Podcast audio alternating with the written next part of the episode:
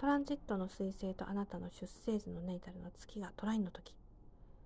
前回のスクエアよりも明るい感じですね。このトランジットは、まあ、なたがこう生き生きしてる様子が目に浮かびますね。どんな風に生き生きしてるかっていうと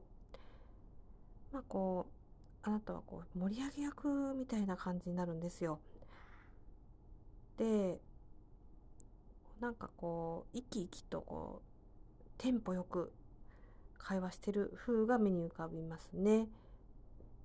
それとですねもう一つあってキーワードが重要なんですけれど相談ってほどじゃないんですけれどねこう人に話を聞いてよみたいに持ちかけられることが多いかも分かりません。で持ちかけられた時に需要がキーワードですからまあ聞いてあげるっていうことが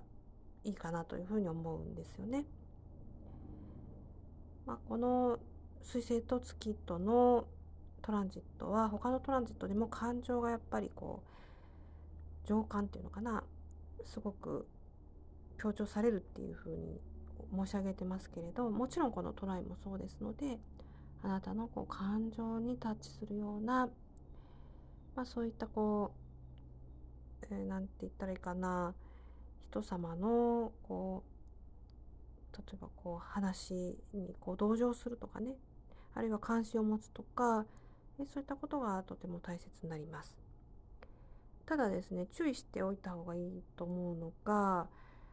えー、例えばですねあの、まあ、そういう人はあんまりいないと思いますけれどこの放送を聞かれてあそうかじゃあこのトランジットの時は人の話を聞いた方がいいんだそうすると運が良くなるかもしれないみたいに思い出すとそれってエゴじゃないですか。で先生術っていうのは星はすごく純粋性を表しますからそのエゴで動くとあんまりいい結果出ないことが多いんですよね実はね。ただ単に受容して人の話を聞いてあげるっていうところでいいんですよ。そこに運が良くなるとかそういう話が絡んでくるからちょっとおかしくなってくるんですよね。まあ、ですからまあ